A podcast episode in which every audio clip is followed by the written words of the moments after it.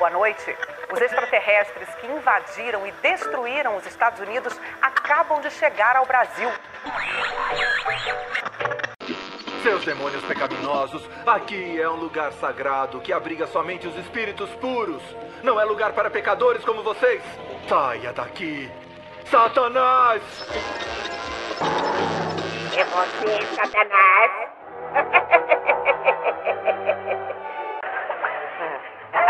É você, Satanás! Começa agora o Esquadrão UFO E Podcast. aí, Band Shinigami? É o Esquadrão UFO, eu sou o DCM-01. Estamos aqui com o Dom. Fala, meu povo, bando de alienígenas. Alienígena é foda. E estamos aqui também com o Profeta Aspereza. Eu vou continuar usando isso até pegar. Co- co- Como diria o DCM, fala aí, bando de origami. Boa noite, galera. A realidade é inverossímil. Nossa, profeta mesmo. Fazer, uma, fazer um crossover entre o Profeta Aspereza, o Profeta Cósmico Dimensional. Eu esqueci o nome do outro personagem, então a piada não vai funcionar. Caralho, dessa. Caralho, dessa. Você quer fazer uma mistura. A mistura do Brasil com o Egito?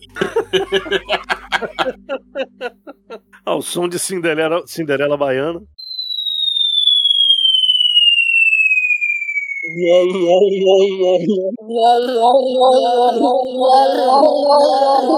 É, o assunto eu não sei qual é, mas você já leu o título, então você sabe. O seu ouvinte. Continuemos. Continuemos. O assunto de hoje é. Não sei, groselha. Não sei, você descobrir, me conta. O assunto de hoje é receitas com grão de bico. Porra, rumos, né? Muito bom. Fazendo um grande apanhado de receitas com grão de bico, desde o seu início lá na, na- na região do Levante, quando o grão de bico foi. Ah, ou, inclusive, não sei se vocês sabem, mas o melhor grão de bico do mundo É da Moldávia. encontra na Moldávia. Sim, com toda certeza. na Moldávia. Ali é o. A Moldávia é um dos melhores produtores de grão de bico do mundo. É, não, inclusive, grão de bico no idioma é, da Moldávia é Moldávia. Sim, de tão bom que ele é. Mas foi o país que foi nomeado em homenagem ao grão de bico ou foi o grão de bico que foi nomeado em homenagem ao país? Na verdade, da- na verdade, DCM, ali por volta de seis séculos antes de Cristo, uma região estava sofrendo muito com um problema de escassez de comida, com a praga da batata. A batata ela, desenvolveu um fungo e quase matou a Europa inteira de fome. E o que, que aconteceu? Peraí, peraí, antes de Cristo, na Europa, a batata? É, isso, vai escutando, presta atenção. Ali na região da Europa, ali era dominado pelos muçulmanos, por exemplo. Ali aquela região pegou um vírus muito grande, essas batatas, pegaram um vírus, meio que matou, começou a matar muita gente. E, cara, ali eles descobriram, eles redescobriram do templo persa do deus chamado Urk, que ele tinha umas tabletes cuneiformes que eles produziam uma espécie de bolotas douradas que na língua persa chamada Iskumahan, que depois foram descobrir que eram as tão abençoadas chamadas Maldávias, pequenas Maldávias. E assim surgiu o grão de bico. Grande grão de bico. E você que come grão de bico hoje, você come um alimento milenar. Grão de bico é muito bom. Grão de bico e lentilha. Basta saber que foi quem que foi trocado lá por um prato de lentilha, meu Deus? Esqueci. Foi, foi Ah, no caso foi José? Ah, não, não, José não. Esaú trocou a sua primogenitura, Primogenitura. Ixi. primogenitura por, com Jacó, por causa de um prato de lentilha. Ou seja, Imagina se fosse um prato de grão de bico. nossa senhora, tinha trocado a vida. E também foi Jacó, que a gente sabe, que fundou o poço de Jacó, que existe até hoje, na região de Israel. Foi ele que perfurou o primeiro poço. Não foi na Moldávia o primeiro poço?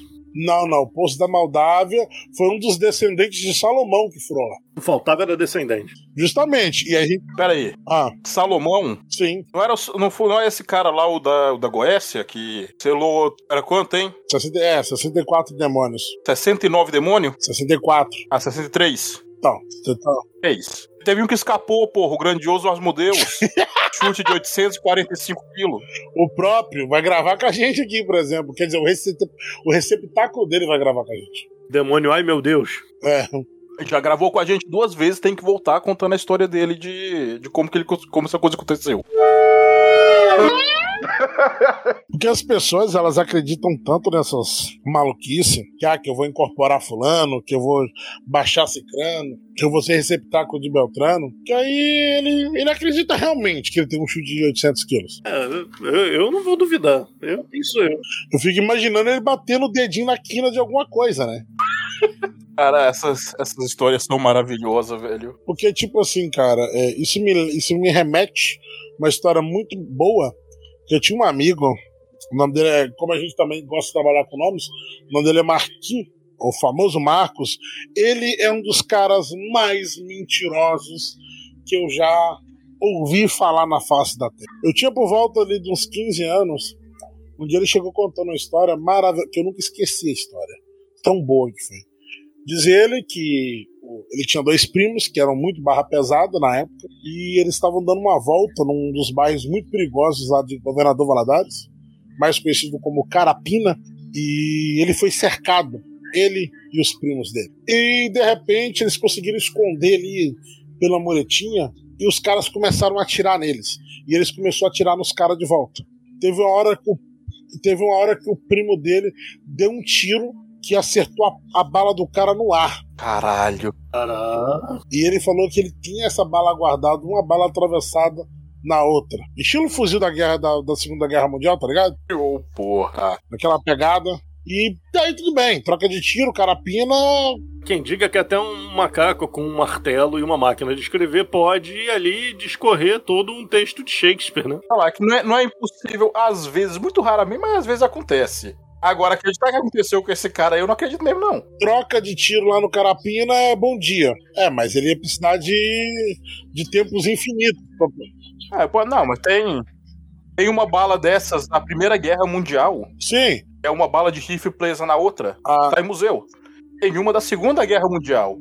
Tem uma bala de canhão atravessada na outra também. Então, tipo, é. Acontece. É possível.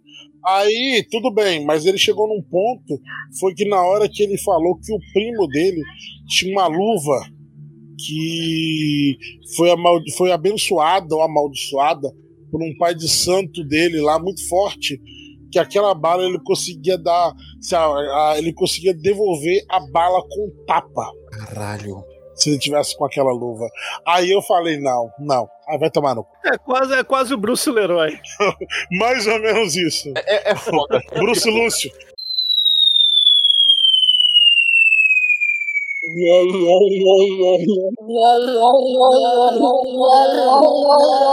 Eu, eu tenho um conhecido que o apelido dele é Gleicinho à prova de bala. Mas o Gleicinho à prova de bala é que ele tomou um monte de tiro e sobreviveu. Não, o Gleicinho à prova de bala é que a gente tava roubando manga. E aí os fazendeiros apareceram e começaram a dar tiro pro lado da gente. Caralho. E a gente, de repente, estava no Vietnã, no meio do pântano, assim, no meio da lama, se arrastando, passando embaixo de arame farpado. Não dava pra saber o que era lama e o que era diarreia, de tanto que a gente tava se cagando. Aí a gente finalmente conseguiu chegar no canto onde os caras não, não iam mais poder, conseguir atirar na gente. A gente olha pra trás e tá lá, Gleicinho à prova de bala, todo pleno, com um tênis na mão pra não sujar o tênisinho de lama. Andando calmamente no meio do tiroteio, como se nada tivesse acontecendo. E sobreviveu, né? E milagrosamente chegou em casa sem tomar tiro, sem, sem se machucar, sem nada. E com tênis limpo. Que é assim que funciona. Porque o tênis era branco e era da Adidas. O resto da vida ele é o Gleicinho à prova de bala. Ele não assistiu aquele filme lá, o. é, você lembra aquele filme lá, o Profeta? Remo. Não, o. Remo, desarmado e perigoso, que o cara desviava das balas. Não! Não, não é esse, não. Era o. Acho que é Monge à prova de balas. Ah, sim, isso aí é. Eu lembro daquele do, do- Lembro daquele do Sean Connery. Um monge, um. Shaolin à prova de bala, alguma coisa assim.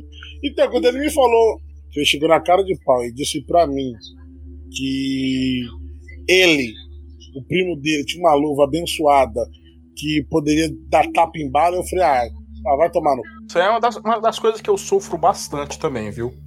Já que estamos usando o nome e estamos falando essa porra, Clã Wolf, do Ed, do Ed, filho da morte.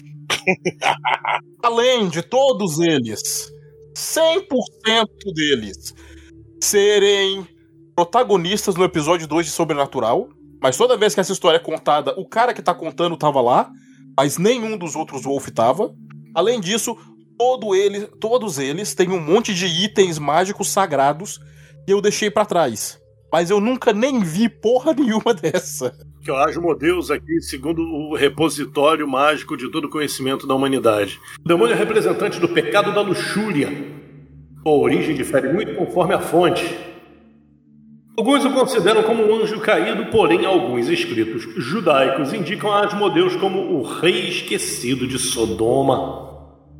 Esses contos Asmodeus é visto como um homem, como o homem mais impuro já nascido, e aquele que guiou Sodoma à luxúria. Alguns teólogos consideram a destruição de Sodoma como o meio de matar Asmodeus e não como um prelúdio do dilúvio. Já no livro deuterocanônico de Tobias, é citado como o assassino dos noivos de Sara. Deus envia o arcanjo São Rafael para guiar Tobias, encontrar Sara e prender o demônio nos mais altos picos terrestres. Depois de completar sua missão, o arcanjo cura Tobit, pai de Tobias, e retorna para a corte celeste. Segundo seitas satânicas, a letra inicial de seu nome é parte integrante do acrônimo Baal, Baal não era, não era Mesopotâmio? É, mas é tudo ali. Abraão esqueceu que Abraão vem de Ur, vem da cidade de Ur. Então tem, tá tudo ali, tá tudo misturado. Nome do deus pagão citado nas escrituras sagradas do Torá, judaísmo, quanto na Bíblia, cristianismo, e se traduz nos nomes dos demônios Beuzebu, Astarote, Asmodeus e Leviatã. Asmodeus é normalmente representado como uma espécie de quimera com asas e três cabeças. Uma de homem, com um hálito de fogo, uma de touro com hálito, com, e uma de carneiro. Símbolos de virilidade, fertilidade, tá, tá, tá, tá, tá, tá. No folclore judeu foi amante de Lilith, que é considerada a primeira esposa de Adão anterior a Eva. Isso é foda. Ela teria deixado o Jardim do Éden por sua própria iniciativa e se instalado próximo ao Mar Vermelho, juntando-se lá com Asmodeus, o qual seria o seu amante e outros demônios. É também considerado símbolo de luxúria. Os modelos é o cara, rapaz. Não, os modelos é. Você não pode reparar que sempre na cultura pop ele sempre aparece. Pega o celular na mão, dá uma olhada no grupo. Ih, eu tenho medo quando vai dar, né? É. É, é as figurinhas do Asmodeus. Ah, sim. Ele não era muito fotogênico, não, né? Melhor, depois eu tenho que colocar esse áudio aqui. Vou ver se eu. Vamos ver, eu acho que eu vou mandar pro. Se eu ainda tiver, se eu conseguir achar, eu vou mandar esse áudio pro, pro Alan ele colocar no episódio. Que é o receptáculo de Asmodeus explicando a história dele. Eu tenho, eu tenho isso salvo no WhatsApp. Se eu conseguir, tocou agora. Se eu não conseguir, ignore e continue a conversa.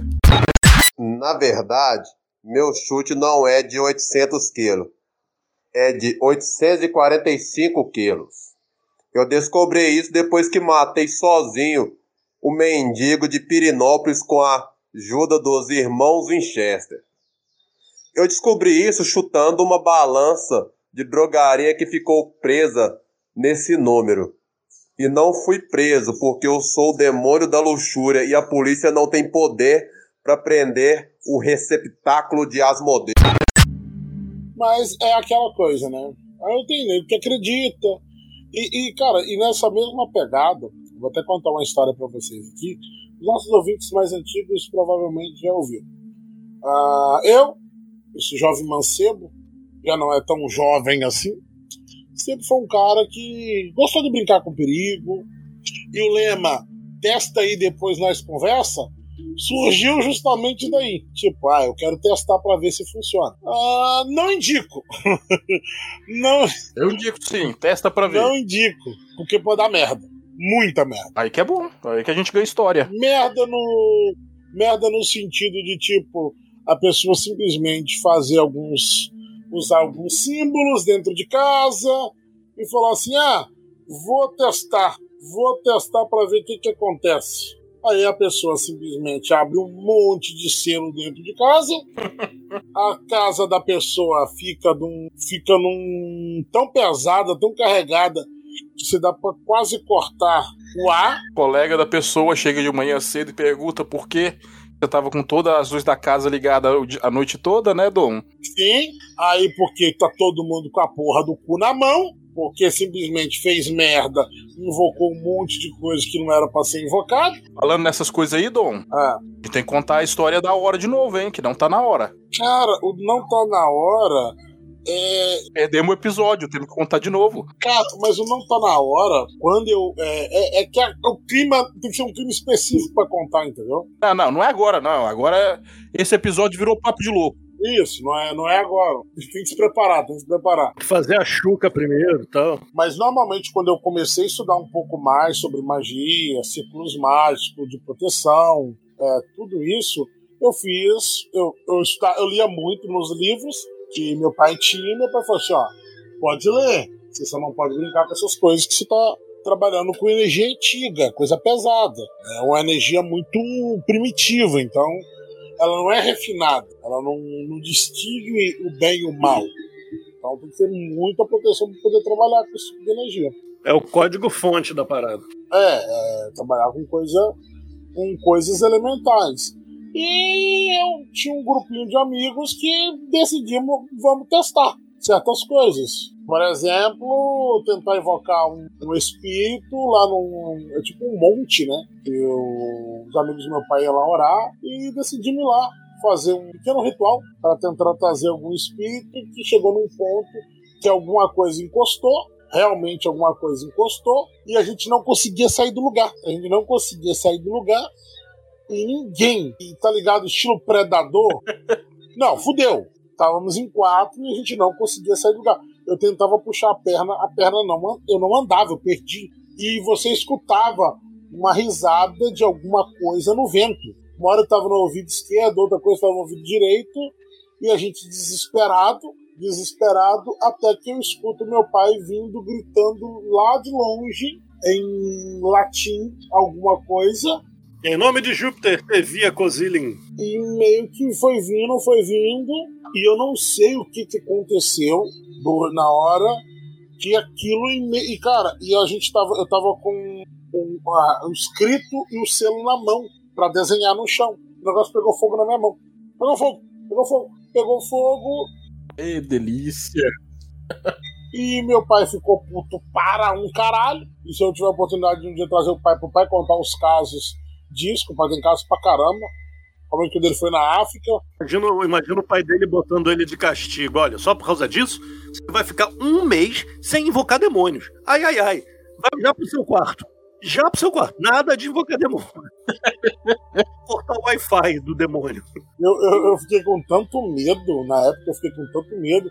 Aí meu pai chegou, meteu o pé em cima do circo, apagando com o pé, deu um esporro em todo mundo, porque meu pai, na, ele, ele contando que ah, um ser chegou na porta do quarto dele e falou assim: ó, sobe, que vai dar pra tá, dando, tá acontecendo um negócio lá seríssimo com o seu filho. O filho tá, teu filho tá fazendo merda lá.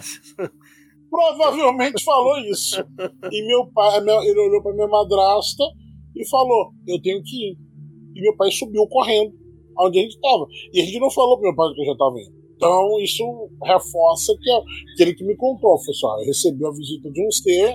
Imagina, cara, o pai dele chega lá, todo mundo pelado, dançando fogueira. Dançando, igual quando eu fui numa festa xamânica, né? Essa história também é muito boa da festa xamânica.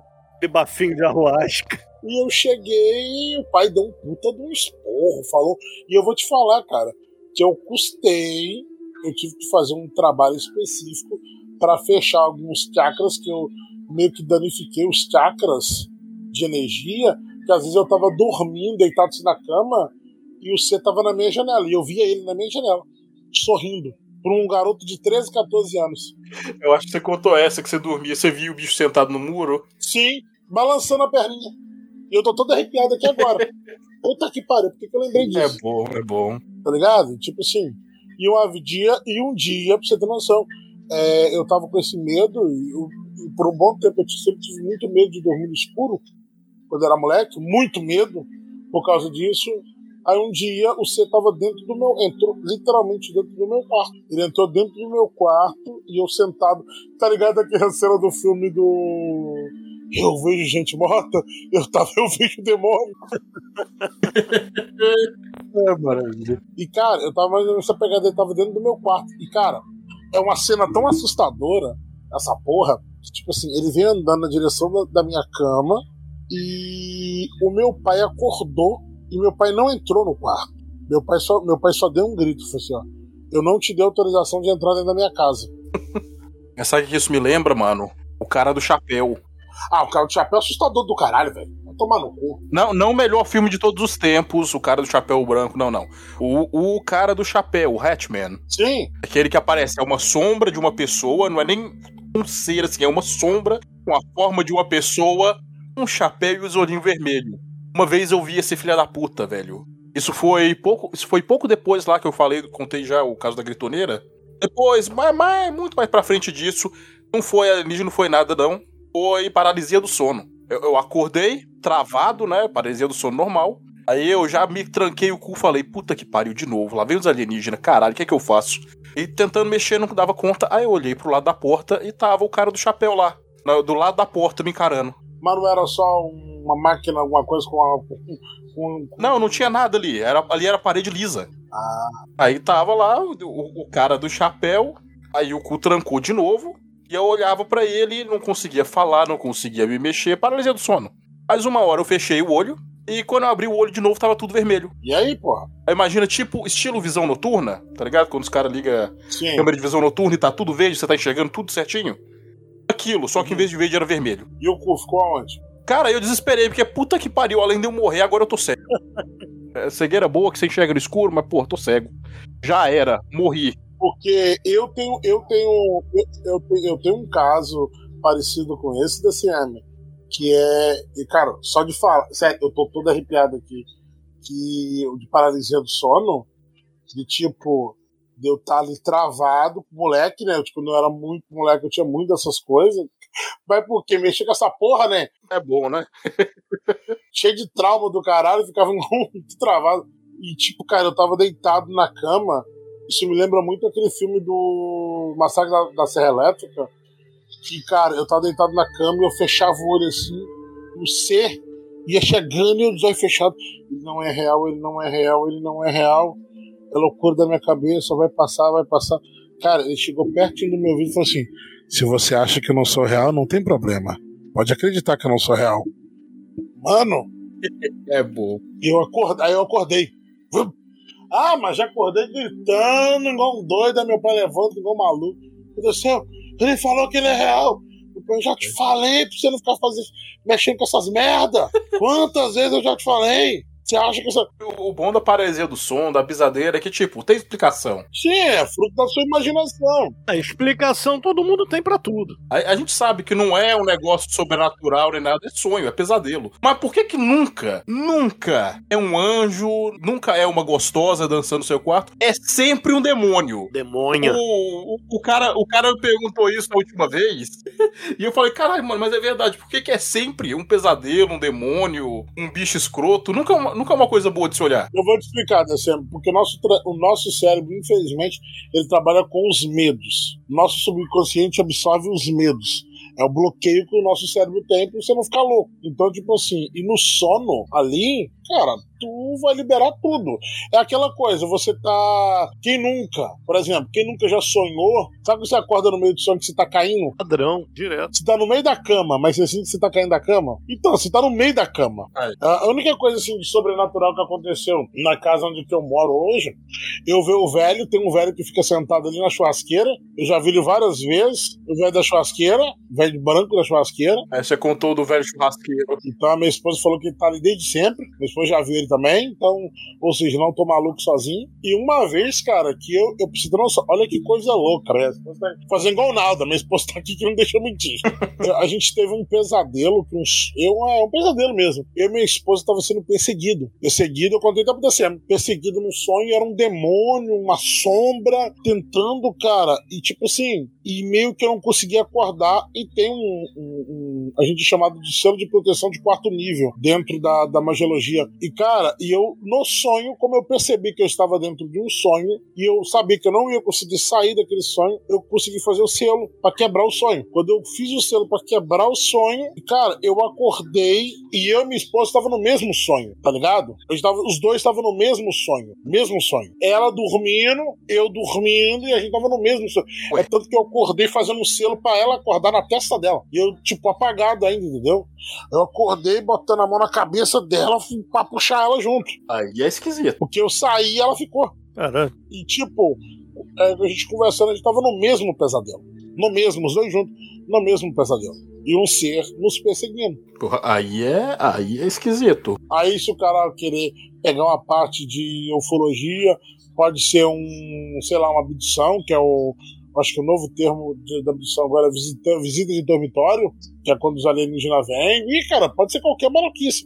Mas eu ainda não consegui explicar. Eu nunca vi uma pessoa que teve. Tirando o Inception, que É. você consegue entrar dentro do sonho dos outros, e, tipo, não- eu não consegui achar lógica até hoje, cara, disso que aconteceu. Não consigo achar lógica, entendeu? Aquelas coisas bizarras que acontecem uma vez na vida, outra na morte. Não- mas não tem, porque não tem, velho.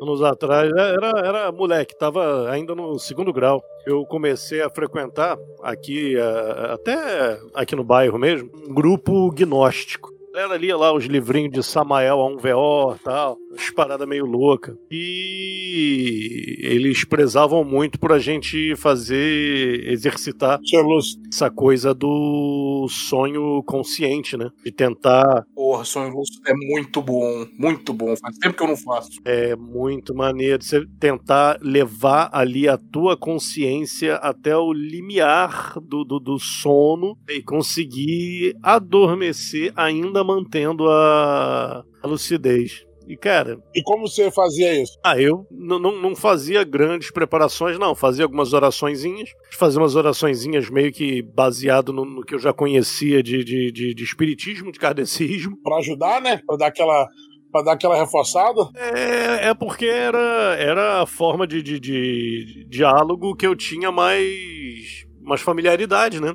E aí eu, pô, tá, olha só, e pá, aí deitava, ia me concentrando, os exercícios respiratórios e ia sentindo o sono chegar e tentando dialogar comigo mesmo, fazer uma auto-hipnose, me imaginar em algum lugar e aquela coisa toda. E algumas vezes eu consegui resultados muito interessantes. Tipo, te ver deitado na cama, por exemplo? Não, pois é, isso eu nunca vi, não. Cara, mas aí é, aí é sair do corpo, aí não é o sonho lúcido, é projeção. Projeção, né? Eu, eu não. É, você chega. Porque normalmente, é, antes de você continuar, porque normalmente o som, o, o sonho lúcido também tá ligado um pouco ali com a projeção astral. Você consegue linkar os dois, por exemplo, tanto o sonho quanto a projeção astral. Por isso que eu perguntei se você conseguia. Porque teve casos, né, do cara tentar fazer o sonho lúcido e acabar conseguindo também se conectar com fazendo a projeção astral. Então pode continuar. É, a, a- a projeção de você desligar e, e conseguir se olhar e etc., isso nunca aconteceu, não. Aí essa porra é assustadora. Agora, eu conseguia. Eu conseguia umas coisas muito interessantes. De. Comigo já aconteceu uma vez, mas foi na, foi na cagada. Eu não tava tentando fazer nada. Cara, o meu. Engraçado que antes de você continuar, ô, profeta, que o meu. O meu, ah, o meu realizar, por exemplo, pra me realizar isso, cara, era mais ou menos eu comer tarde. Olha que loucura! Eu comer tarde e deitar. Não, mas faz sentido. Faz sentido. Tu estimula aquele chakrazinho lá embaixo, né? Isso, e o meu sonho lúcido da. Cara, era batata, velho.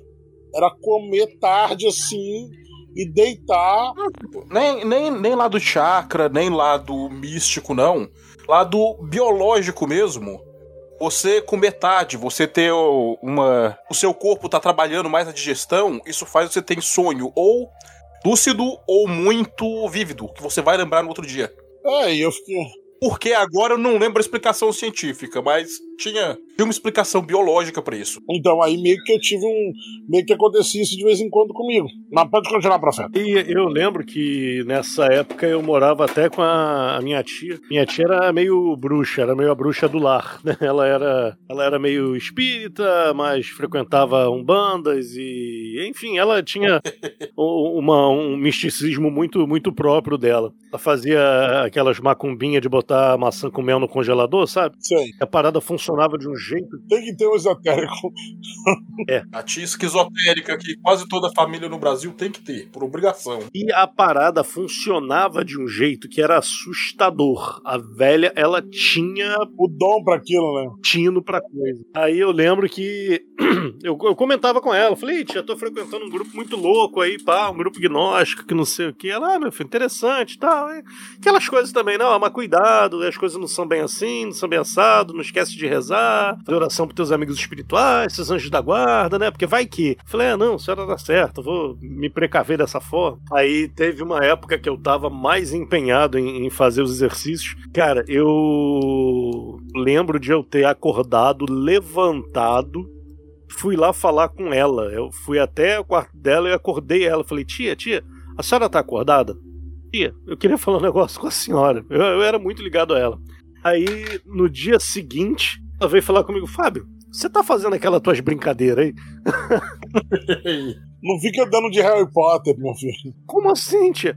Não, porque foi lá me apurrinhar, não foi? Foi lá me acordar. Eu ouvi tua voz, eu ouvi você é, é, é, tocando no meu braço para me acordar. E eu olhava e não te via. Aí eu levantei, aí fui lá, aí você tava lá deitadinho, barriguinha para cima, mãozinha em cima da barriga. Você tava fazendo o quê? Eu expliquei a ela, né? Ela, meu filho, não fica fazendo isso de, de brincadeira, né? É. Isso é uma coisa interessante de aprender e tal, mas estuda mais, evita ficar fazendo essas coisas, porque você não sabe o que pode encontrar. Porra, mas é, é verdade, viu? Tem, tem que saber ter as proteção, tem que saber fazer os banimentos, porque senão um dia você vai no pastão à noite e volta o Wolf. É, volta louco, né? Cara, você tá falando uma coisa. Não, volta o Wolf mesmo. É, você tá falando uma coisa, cara, que eu tinha. Eu tomava um puta de um cuidado. Que quando eu comecei a praticar. Vamos lá, ah, eu gosto de nome, fazer a nomenclatura de ocultismo, né? Quando eu realmente comecei a estudar o negócio a fundo, que aí eu comecei a testar coisas por conta própria, né? Falei, não, vou. Lógico, eu sempre apresentava, eu apre- eu apresentava, aprendia a contraprova, né? Só se der ruim, eu consigo resolver o problema aqui. Então eu aprendia sempre desfazer todos os selos antes de eu aprender a fazer o selo em si. É. Tinha muito cuidado. Então, quando eu comecei a praticar certas coisas, e é engraçado, cara, que tipo assim, as pessoas, elas que têm um pouco mais de dificuldade de acreditar nessas coisas, por exemplo, ah, quando eu tava muito mais envolvido, ah, eu trocava ideia com pessoas que, entre aspas, não existia. Cara, era, era bizarríssimo, cara. De tipo assim, você tá conversando. Amiguinho imaginário. É, você tá conversando com uma pessoa no ponto de ônibus. Isso aconteceu muito na minha infância, quando eu via mais coisas assim. Mas quando eu tava praticando. Tu sabe que tem medicamento pra isso, né? Hoje em dia, acolhimento familiar. Hoje, hoje um, um psiquiatra resolve metade do problema. Não, mas, era, mas cara, era uma conversa muito vívida, velho. Não era tipo assim, eu vi um velho que passou e me cumprimentou e eu não vi o velho dobrar a esquina. É de diálogo, de trocar ideia e depois, tipo, atender um telefone. A outra pessoa chegar, olhar pra você e falar, ué, tá falando sozinho? É, de tipo assim, de tipo, você vê coisas. É, eu não sei se você chegou nesse ponto quando você estava estudando, profeta. De tipo, se chegar perto de pessoas e ver. Hoje, né, é, na Umbanda, acredito que são os eguns, né? Que fica perto da pessoa ali absorvendo, se a pessoa tem um vício, alguma coisa. Cara, eu via muito manchas pretas nas pessoas. Tipo, no ombro, ou na perna, ou um, parecia uma cobra se impertia no corpo da pessoa. Então, normalmente, quando eu tava com. Tem outro nome também, né? Além do é, Egum, a gente usa esse nome na, na banda tal. Agora, no, no kardecismo, tem outro nome pra isso. Não lembro se é larva. Obsessor? Não, Lava obsessor? um outro termo pra isso. Não é alma penada, não. É. Eu esqueci agora. Não, não, não. A gente falava dessas porra direto, mas deu branco. Então, tipo assim, eu via muito essas coisas e chegava num ponto que eu trocava ideia com alguma pessoa ou um amigo, por exemplo. Vou encontrar alguns amigos, cansei de acontecer isso, cara. De encontrar alguns amigos e eu trocar ideia. Tá trocando ideia ali com a pessoa e falar, cara, você tá bem? Fala, como assim? Não, eu quero saber se você tá bem. Eu falei assim, ah, por quê? Não, tô sentindo algo assim em você. Você tá com dor em algum lugar? Pessoa, não, cara, eu tô sentindo um negócio no ombro. Eu falei assim, eu falava pra eu posso Posso fazer uma reza pra você? Não, tapa nesse capeta aí que tá sentado no seu ombro. Não, não, eu pergunto, é mais ou menos isso. Vou tirar no 3 oitão. Porra, mano, eu tenho uma história magnífica disso, viu? É aquele negócio, eu falar com a pessoa assim, ah, eu posso, eu posso, eu vou virar pra pessoa, eu posso fazer um- uma oração por você? Ela falou assim, ah, eu não acredito nessas coisas. Eu falei, não, beleza, não precisa acreditar. Eu acreditando resolve. Entendeu? Ela falou assim, tá, pode fazer. Cara, já cansou de, tipo assim, botar a mão e meio ali, fazer umas, fazer umas orações que eu sei, que é mais voltada pra essa parte de, de afastar esses espíritos ruins tipo um mantra. E, cara, e do nada a pessoa, olha, eu não tô sentindo mais nada. Eu falei assim, olha, que bom. Mas o que, que tu fez? não, fiz umas orações e tal. Aí você não pode me ensinar? Eu falei, senhora, posso, mas é. Mas você não acredita, então não vai funcionar muita coisa se você não acredita.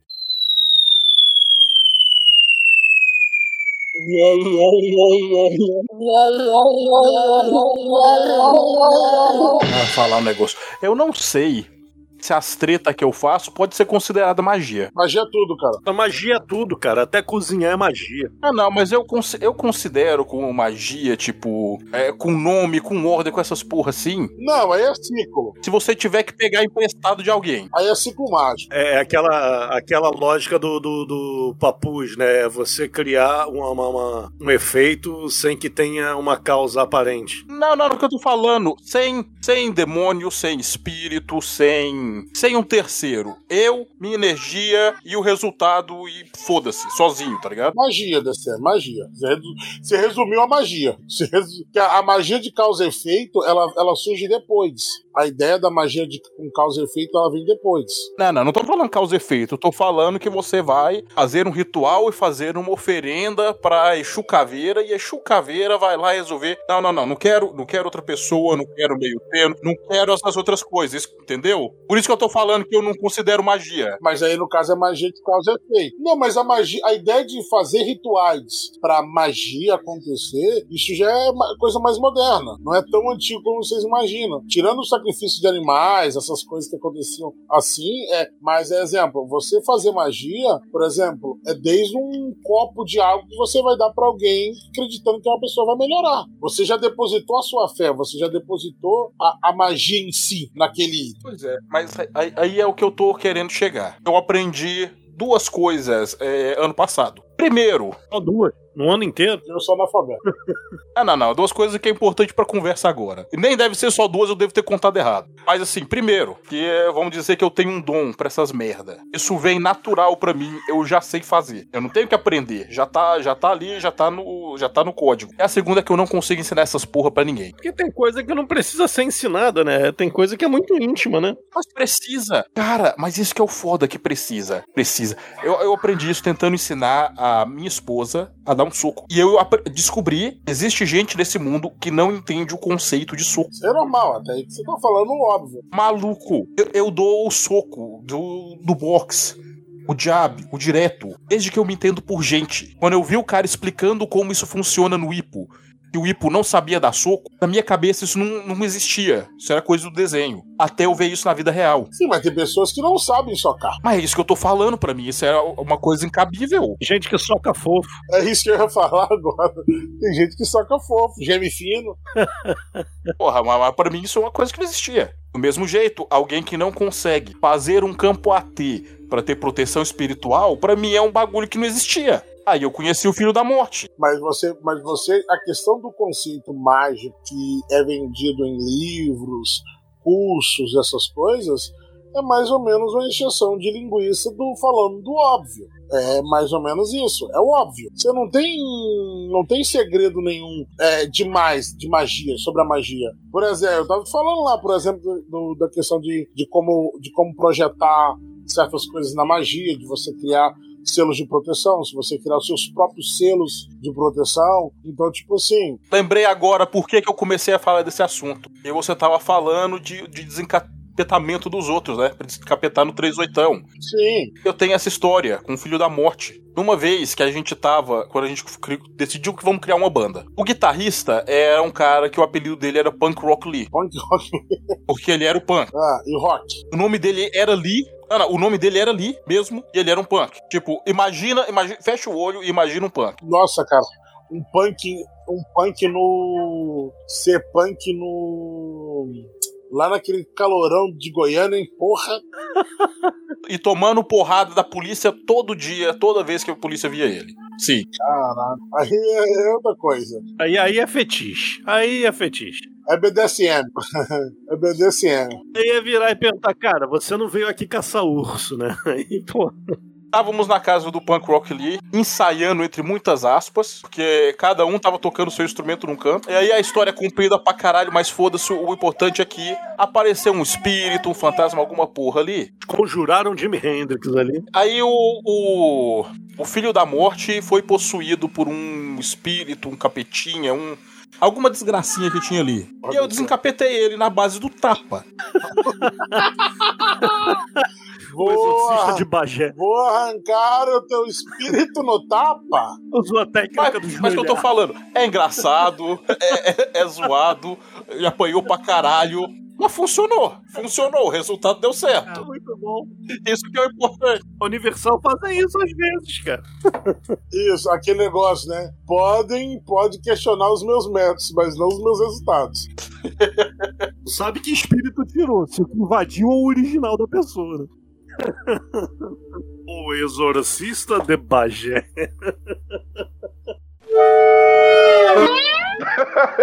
Essa- Essas coisas são interessantes e é uma coisa que sempre me chamou a atenção desde muito, muito moleque. Eu, eu gosto muito de cozinhar. Muito mesmo, muito, muito. E eu sempre li muito sobre o poder da alimentação na magia, né? Não é à toa que ah, um dos símbolos das bruxas era o caldeirão.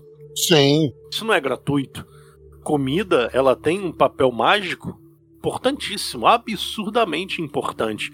Você cozinhar para as pessoas que você ama, tanto que te- existe uma tradição é, milenar, não só entre culturas eurocêntricas, não, mas parece que é uma coisa meio que universal, que uma das formas de, de- de amarrar aquela sociedade, os núcleos sociais, as famílias, a- a- os vilarejos, é as pessoas alimentando juntas. Sim. Você tinha os sacrifícios lá de, de, de animais na, na, na Roma antiga. Aquela comunidade é, partilhava lá, é, de acordo com aquela hierarquia social. Tirava, é, tirava as partes que eram dos deuses e alimentava-se com o resto. Só, só um adendo aqui, que foi uma coisa que me deixou puto esses tempos. É, teve um maluco falando na televisão que a ideia de jantar, de ter um jantar, de ter uma refeição, todo mundo comendo junto, foi uma coisa inventada por europeu e por isso era racista. Ah, Ah, não, aí é maluquice, né?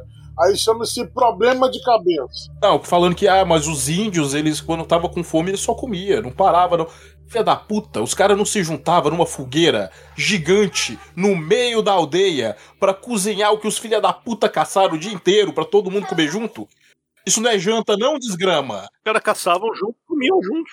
É. É, é, é, não, mas tem que pensar, ó, às vezes tem que pensar que é o seguinte, os caras são tão ignorantes no ponto de achar que tudo que é europeu agora é racista. Não é nem só achar que é racista, é achar que eles que inventaram tudo, velho. Sim, o conceito de comer em, em família, em tribo, cara, é, É universal. é desde as primeiras sociedades, é universal. Mais velho que a posição de cagar. Mais, um, mais uma grilagem minha. Estamos falando do povo que não acredita que Candiru existe porque eles acham que a população ribeirinha é burra. E quando fala que o cara tá mijando na água, eles entendem que o cara tá fora da água, mijando de cima de uma ponte na água e o peixe vem nadando assim, igual igual perna longa, E pula dentro do saco. pelo mijo pra entrar no bilau do cara. Cara, mas você parar pra pensar que é o seguinte, cara, é, a, a- a gente, a- o pessoal endeusa tanto a Europa, a Europa do século XIV, XV era uma nojeira. O maluco cagava no chão, velho. Aí você pega a Ásia do mesmo período, já tinha papel moeda, sistema, sistema bancário. Porra, mano. Olha Roma e Grécia, os filha da puta tinham esgoto. Sim, Roma tinha suas águas, Tinha esgoto e água encanada. levava as águas, né? Então, tipo assim, cara, eu, eu, não entendo de onde que os caras tiram esse glamour todo dos europeus, cara. Só funciona na cabeça de- desse povo doido, cara. Ah, educação eurocêntrica, né? Um projeto isso. É um modelo de, de civilização. peste negra matando todo mundo, porque simplesmente os caras da igreja acreditou que gato era coisa do demônio. Aí que, que o gato mataram os gatos tudo, o que aconteceu? Sobrou rato. Os ratos vieram. Literalmente, quando os gatos somem, os ratos faz a festa. E quase uma. Cara, gente, a, a gente tem pra pensar, os caras não têm noção disso. Muita gente não tem noção disso. Cara, a Europa quase, é, tirando a questão da gripe espanhola também, mas a Europa praticamente sumiu do mapa com a peste negra. Foram dois terços pro, pro, pro saco. Foi dois terços jogar no Vasco, cara. É. Entendeu? Foi de arrasta pra cima, sem dó. A Euro... Cara, a Europa, foi- é, muita parte da Europa, pós, depois que. E a peste negra foi assim, né? Do jeito que ela veio, ela sumiu.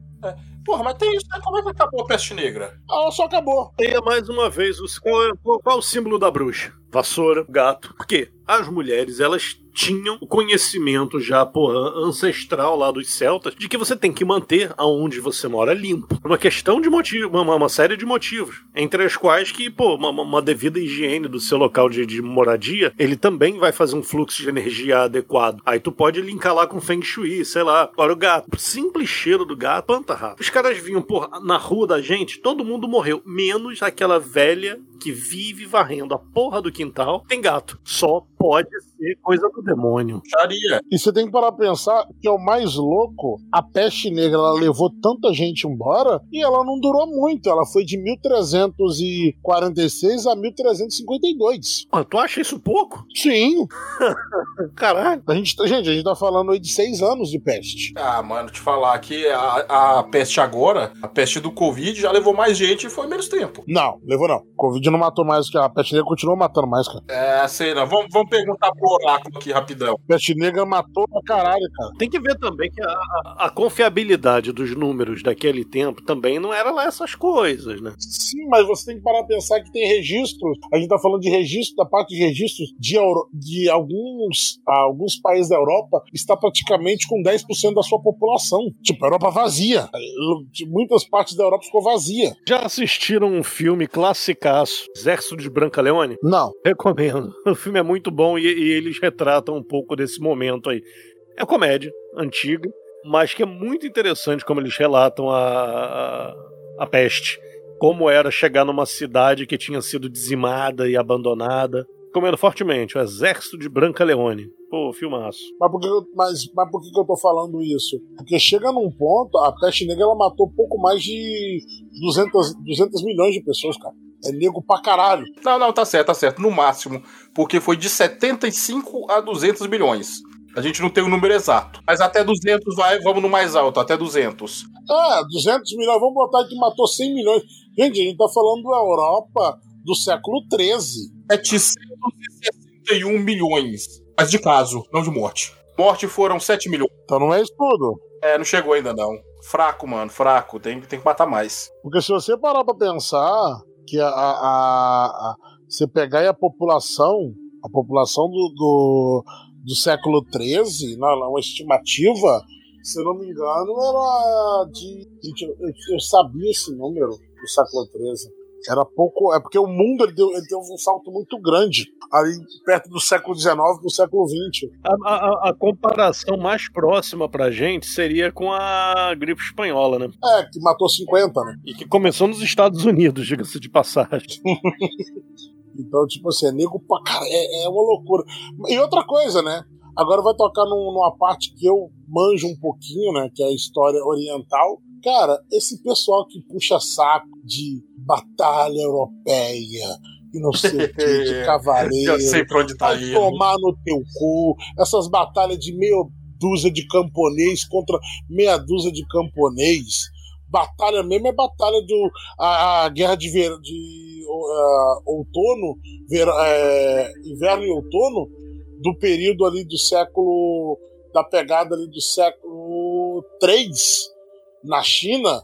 Ali era batalha, irmão de 700 mil de um lado e 700 mil do outro. Caraca. Imagina o cheiro desse campo de batalha depois que terminava. Cara, aí você pega das guerras dos períodos do, do dos períodos generais combatentes, dali que você pegava o, o, os exércitos de Zhao, de Yu, de Qin, de Qi. Cara, Zhao tinha um exército, na época, isso tem documentado, Zhao tinha um exército de quase 4 milhões de soldados. Cara. É tanto que Zhao é o, é o último território que o, Dom, o Shin, o Guanxin consegue conquistar, velho. Zhao era tão grande, o da puta é o último lugar que os caras conseguem tomar para se tornar o primeiro imperador da China. Então, tipo assim, essas batalhinhas de. igual a batalha das rosas, é uma famíliazinha lutando contra outra. Nossa, durou 100 anos, ah, tomar no teu cu, irmão. Ele tá falando de batalha de negro, filho, que é literalmente tem uma, tem uma região da, na China que é conhecido como Mar de Sangue, porque quando a, o cronista, que na, nas batalhas, nessas batalhas orientais tinha os cronistas que escrevendo a história ali na batalha. Dizia que tinha tanto sangue, tanto sangue. Lógico, vamos pegar a parte do romantizado também, né? Não sou bobo. Lógico. Mas tinha tanto sangue que não sabia, que ele parecia. Lembrava o Rio Amarelo, que cortava de tanto sangue que tinha de batalha, cara. É disso que eu tô falando, dessas guerras que eu tô falando.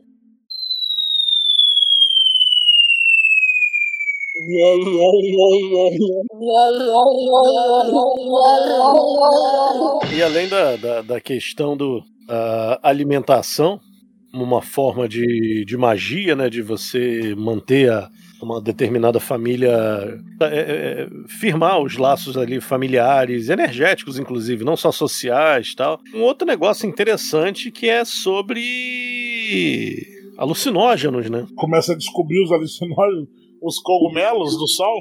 Não, papel dos alucinógenos na, na, na, na, no, no, na tua percepção extrasensorial aí, tal, no teu contato com, com, com um lado teu que, que, que possivelmente pode interagir com o meio material, concreto. Acho que é um negócio que fica meio, meio marginalizado, né? Pô, o santo daime da vida é visto como uma, uma, uma coisa meio piada, meio exótica, meio esquisita e que não necessariamente é. Ah, mas porra, tenho que te falar que isso aí tem culpa. Tem culpa os. Como é que é o nome dos caras mesmo agora, Dom? Ajuda nós aí rapidão. Que os oráculos? Não, não, os hippies esquisito que vai lá pra, pra usar o negócio como se fosse droga. Porra, os xamãs? E xamã, mano. Esses são os caras que usam o negócio sério. Tô falando dos filhinhos de papai, que pega o dinheiro e vai pro meio do mato pra tomar uh, ayahuasca, como se fosse. pra fazer rave, pô. Os comunistas comunistas. Tá pronto, foda-se, os comunistas. Mas isso, inclusive, é um, é, é um, fenômeno comum também. Isso faz parte do, do, do, da mística da coisa, né? Sim, mas isso aí, no caso, você tá falando dos hippies. Os hippies que desenvolveram muito essa parte, que eles beberam na fonte, né? De. Do, dos rituais xamânicos. Os hippies sempre a cultura hippie era uma cultura de experimentação, né? Eu não tô nem falando dos hippies. Eu tô falando daqueles caras que a gente zoou no outro negócio. Porra, mano, os, os de Atlântida, velho. Ah, não, aí não, desse lá vai tomar no cu desse, desses caras. É desses caras que eu tô falando, caralho. Cara, eu não gosto desses caras. E quem gosta? Os coach quanto? O pessoal gratiluz? É. Ninguém gosta. Isso, os gratiluz, valeu. Ah, não, não, isso não. Os caras têm coach quântico. Os caras. Velho, ah, vai tomar no cu, cara. Eu odeio esses caras, velho, na moral. É, não, essa parada é sacanagem. Eu odeio muito esses caras, velho. Ah, mano, a porra, a, a parte lá do, do Santo Daime, essas porra tá virando piada, por quê? Porque os gratiluz Luz vai lá para ficar loucão. Mas tomara que nessa experiência de ficar loucão, eles entendam que o negócio é sério, né? Não, mas os caras levam na brincadeira. Infelizmente, os caras levam na brincadeira. Ó, eu vou contar mesmo uma experiência que eu tive no culto xamânico. Ah, cara, eu fui no culto xamânico lá em Londrina, Paraná, de um amigo meu que me fez o convite e tal. E, tipo, não tomei o ayahuasca, mas tomei um outro, uma outra bebida lá. E meio. E velho, eu vou falar uma coisa pra, pra quem é. O negócio é muito real. É muito real. Tipo, lógico, tem tudo a ver com a música, com a bebida. Cara, uma hora eu arranquei a roupa. O Ivar igual um lobo, cara. E não. Amanheceu com ardência. E não, sim, cara. Não. É aquela coisa de tipo assim. De tirar a camisa, meio que, tipo, não sei se desperta dentro de você um, a, a. Como eu posso dizer? o espírito primitivo seu, tá ligado? Meio que uma, é meio que uma coisa bem doida. Eu vou me segurar. Não, não tem nada a ver de ah, de rosnar, não, não de. Não, não nesse sentido. É que você tá tão envolvido com a bebida e a música. É a mesma coisa, quem já foi no show punk? Pô, você vai no show punk e ali na pegada ele abre abre uma roda de mocha, cara, tu sabe que você vai tomar porrada, mas tu vai entrar, velho, e vai dar mãozada em todo mundo, no ritmo da música. É bom, é bom, filho. E é legal pra caralho. Eu, eu tendo a pensar nesse tipo de, de experiência aí com, com substâncias que, que é, supostamente é, ajudam a gente a abrir determinados canais, mas de uma, uma, uma, forma mais tranquila, tal. Tipo, pô, né? Num ambiente controlado, de preferência você sendo guiado por alguém mais cascudo no assunto. Porra, não vai deixar você ter um piripaque surtar, porque existem algumas condições, algumas condições psiquiátricas que uma parada dessa dá um gatilho e tu pode perder a estribeira, né? Sim, não, mas é. Mas pode... é qualquer um também, né? O Dom fala, a pessoa vai e não volta mais. Ué, não te contei lá do meu eu te contei do meu amigo, eu te contei do meu amigo lá que tomou chá de fita, filho. Ele só foi, nunca mais voltou. ele só foi, filho. Ele tá lá até hoje. Ele foi, ele, ele entrou, ele entrou dentro do armário de Narnia, irmão. E sem zoeira, cara. Ele nunca mais voltou normal. Maneiro. O cara enlouqueceu. ele tomou um chazinho de fita, ficou loucaço. Dá uma baixadinha, Vitor. Até hoje vendendo cachimbinho de Durepox. Eu fazia, ainda faço umas meditação com esses negócios, mas não, não com substância. Só com a parte da música. Que ajuda pra caralho. Substância eu nem posso usar, velho. Quero química. Nem posso. Ah, é, você não pode ser mijando no potinho. É. Ah, Eu acho bacana. Eu eu tenho vontade de, de comprar aqui uns cogumelos qualquer dia e fazer umas experiências e tal. Que, porque por aqui é. Ó, eu te indico, eu te indico que você comprou uma bala, um doce. Caralho. O foda é achar, achar contatos bons aqui que, que vendam essas coisas. Pirata, você pode pegar a Space, que é de qualidade. Acho que no Rio tem Space também. Space é o docinho. Papel, papel você pode pegar o Billy, se achar Billy, é bom também, de qualidade. É um, os caras os cara que produzem o Billy é de São Paulo. Não me pergunte como eu sei essas coisas. Porra, mano, você falou grego aí pra mim agora, não entendi porra nenhuma. Eu, eu, eu usei algumas vezes um- uns papeizinhos que, pô, eram show de bola. É, o Billy é, o Billy é, um, é o papel, cara, é um alucinógeno. É, no caso, você toma um- uma droga, né? Mas não é uma droga. É, é uma droga que não é uma droga. Normalmente é uma solução de LSD. Normalmente eles botam ali uma solução de LSD imersa naquilo, deixam secar e vendem os quadradinhos. Aí você vai lá, corta o quadradinho fininho, bota debaixo da língua e. E vai. Ah, não volta. E louco, filho. E mais louco do que o Batman. Aí você tem um áudio, cara, eu vou. E, e tem um áudio, cara, que é maravilhoso, que eu sempre escuto ele, que o cara falando. Cara, é triste, mas é engraçado. O cara fala assim: Nossa, que hoje, se você tomar um bolo. Se você tomar um copo de leite, eu viro um bolo de tanta farinha que eu tô na mente. Ah, É maravilhoso esse áudio. Caralho. Tô cheio de farinha na mente. É tipo, é, é a mesma, é a mesma coisa, velho. Você quer pegar um negócio doido? É a mesma coisa. É, é uma, uma mistura que eu, eu falo pra todo mundo. Você quer ficar louco rápido? Stan Eggs com cerveja, cara. acho mó vacilo pra cerveja fazer isso. O Stan Eggs, toma Stan Eggs, pega um copão de cerveja, faz um submarinozinho, um shotzinho de. um shotzinho de Stan Eggs, bota no fundo do copo, estilo submarino, mas você faz com tequila. Cara, você faz aquilo ali, toma. Ou você faz o seguinte: você toma um golão de cerveja, mas tem que ser um golão de bem gelado, e joga uma dose de Stan Eggs por cima, irmão. Ela faz assim. Twing! Tá ligado? Eu tô pensando, o que caralho é Stan Eggs? Stan Eggs é tipo uma vodka. É, é uma infusão de bebida de, de ervas amargas bem alcoólica. É bom pra caralho. Stan Eggs é bom pra Eu, eu acho aquilo pior. Aquilo ali é pior que o xixi do capeta, rapaz. Cruz credo. Deus me livre. É por isso que é bom, pô. Eu tô falando que é bom. É, Cara, que você toma assim, bate, ela, ela- ela bate na tua cabeça assim, que você fica assim. Eu prefiro absinto. Cara, absinto, eu tenho um problema sério porque eu vi alienígenas tomando. Gosto para um caralho de absinto. Eu, eu, eu, não tomo, eu não tomo absinto porque eu vi alienígena com absinto. Então, O absinto não é foda. eu realmente fiquei traumatizado com absinto. Eu tomando um absinto assim, tomei uma dosinha pá, forte, amarga. quase o cara do Campari. Tô tomando aqui. Você contou essa história no episódio perdido, né? Você achou que era misturado e o bagulho era puro. Isso, o negócio era puro. Tô tomando aqui o absintozinho, misturadinho, misturadinho, misturadinho. E, e o bom do absinto, O negócio é achar um, um bom e que você ainda possa dar uma turbinada nele. Tipo, porra, cara, mas como você vai turbinar o absinto, cara?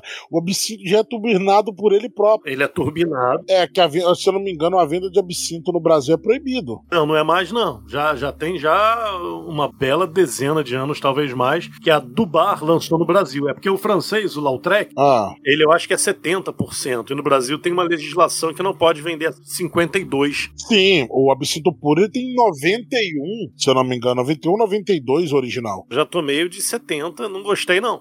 É bom pra é, dar uma misturada com outras bebidas tal. Agora, o, o aquele o, o do bar, o que é vendido no Brasil, 52%, anisado, pô, show de bola. Tu pode jogar umas plantinhas ali e deixar em infusão mais um tempo. Porque originalmente, qual era a graça do absinto? Originalmente a graça do absinto era que você tinha mandrágora.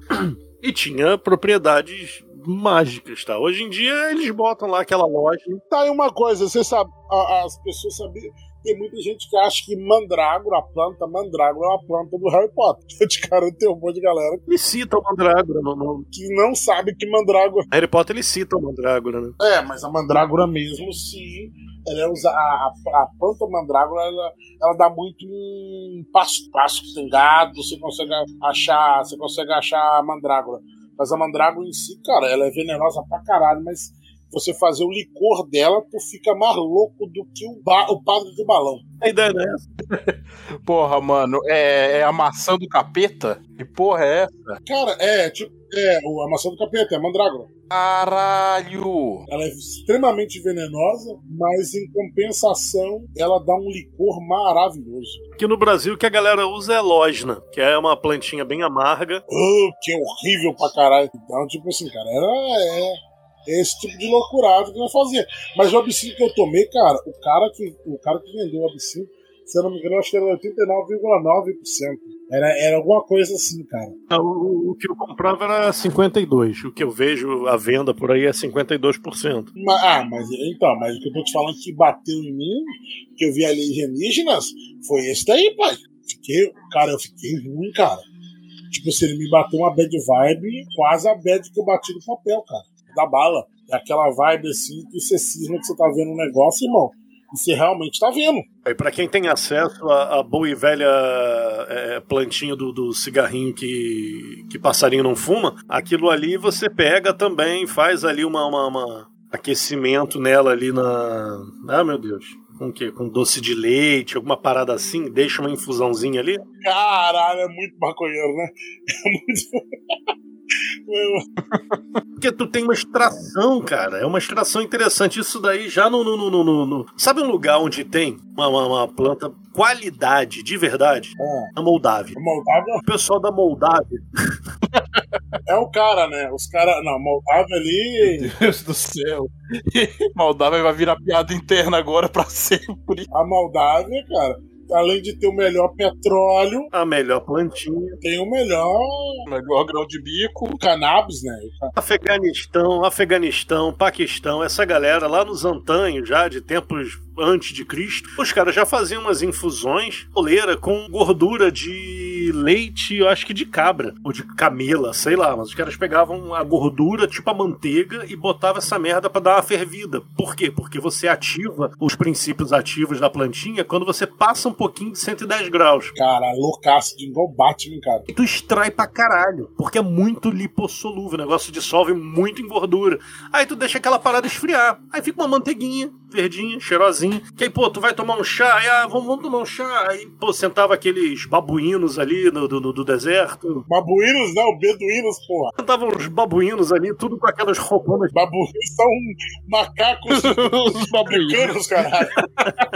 Aí, cara, eu vou, não, não, não. Chat GPT agora, Midjourney vai fazer bando de babuínos no deserto, fumando cachimbo Meu Deus do céu. à luz do luar. Eu vou fazer isso daqui a pouco. Fumando maconha. Vou mandar pro Midjourney. Eu acho que os caboclos não, não fumavam, não. Eles pegavam essa mantegona Que passava no pão. bem carregada de, de, de THC, Passava no E- pão asmo e loucaço. tomar um chá. Um jeito que os caras faz aqui pra, pra ficar loucão de maconha, mas sem fumar, porque fumar faz mal, cigarro da câncer, é que eles cozinham a maconha na manteiga, Isso, depois eles tiram, tiram o negócio e deixam só a manteiga lá. isso é o que.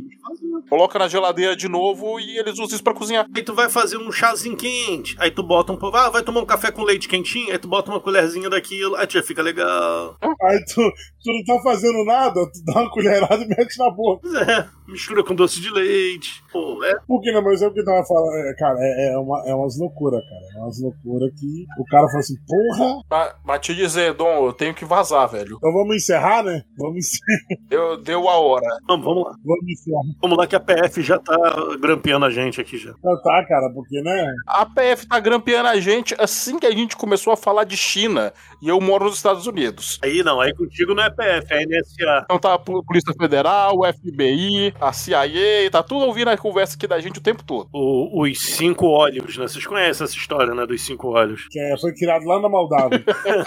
Não, os cinco olhos é um sistema de, de, de vigilância e troca de inteligência que inclui, eu acho que Estados Unidos, Grã-Bre- Grã-Bretanha, França, Nova Zelândia. Moldávia, Tem mais dois países aí. Deve ter Moldávia também, não duvido, não. Moldávia e Estônia. O- Não, não- só a Estônia, como a Estônia, Letônia e Lituânia. Talvez as ilhas de Tuvalu, a gloriosa República de Tuvalu, a República Insular. Cara, ou Ilhas de Faraó, né? Ilha de Faroé. As Ilhas de Faraó também. Ilha de Faroé, que é propriedade, propriedade da protetorado, sei lá, da, da- da- Dinamarca, né, Faroé? Dinamarca. E também não podemos esquecer da nossa Guiana, né? Que é um lugar muito desenvolvido, cheio de tecnologia, quase a Wakanda francesa. Wakanda francesa, puta que pariu.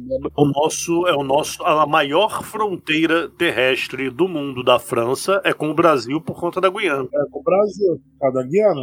E eu pensei, cara, que a gente podia tomar a Guiana, né? E fundar a Guiana brasileira. Pau no cu dos, dos franceses. Vou fundar, vou- já que tá todo mundo invadindo todo mundo. Você não viu lá que agora, sem zoeira, na, a, a Romênia, uma senadora da Romênia, quer declarar guerra à Ucrânia para tomar uns pedaços da Romênia que foi tomado pela Ucrânia? Polônia também. A Polônia tá vindo como quem não quer nada e falou: não, eu vou proteger esse cantinho aqui. Tá todo mundo querendo partilhar a Ucrânia. Sim, cara, eu acho que todo mundo vai se unir e vai dividir a Ucrânia, cara.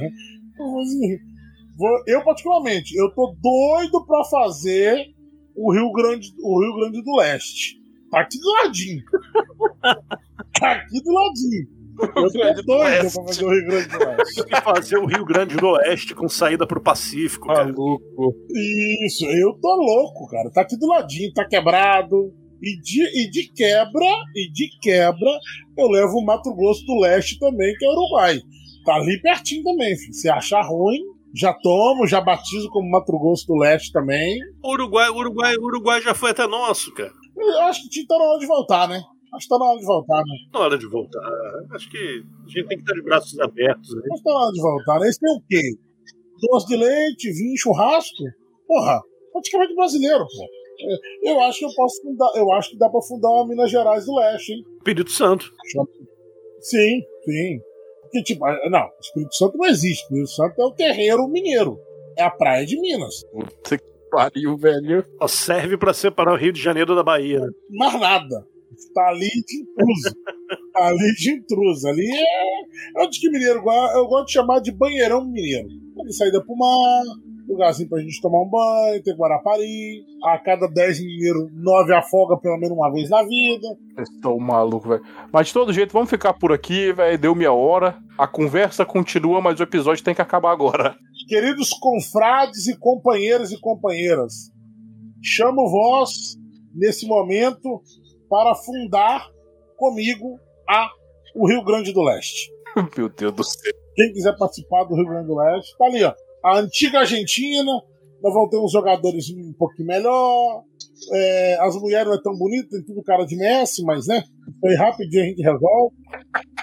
Somando, somando tudo, dá quantos mundiais de futebol? Ah, dá bastante, hein? Então, firmou-se. Supremacia. O problema é que é o seguinte, né? Vamos lá, porque quando a gente vai pra Argentina, a gente tem que fazer o mal. Sempre falar com meus amigos quando eu ia pra Argentina, falar, vocês têm que comer o máximo de Argentina, mesmo feia.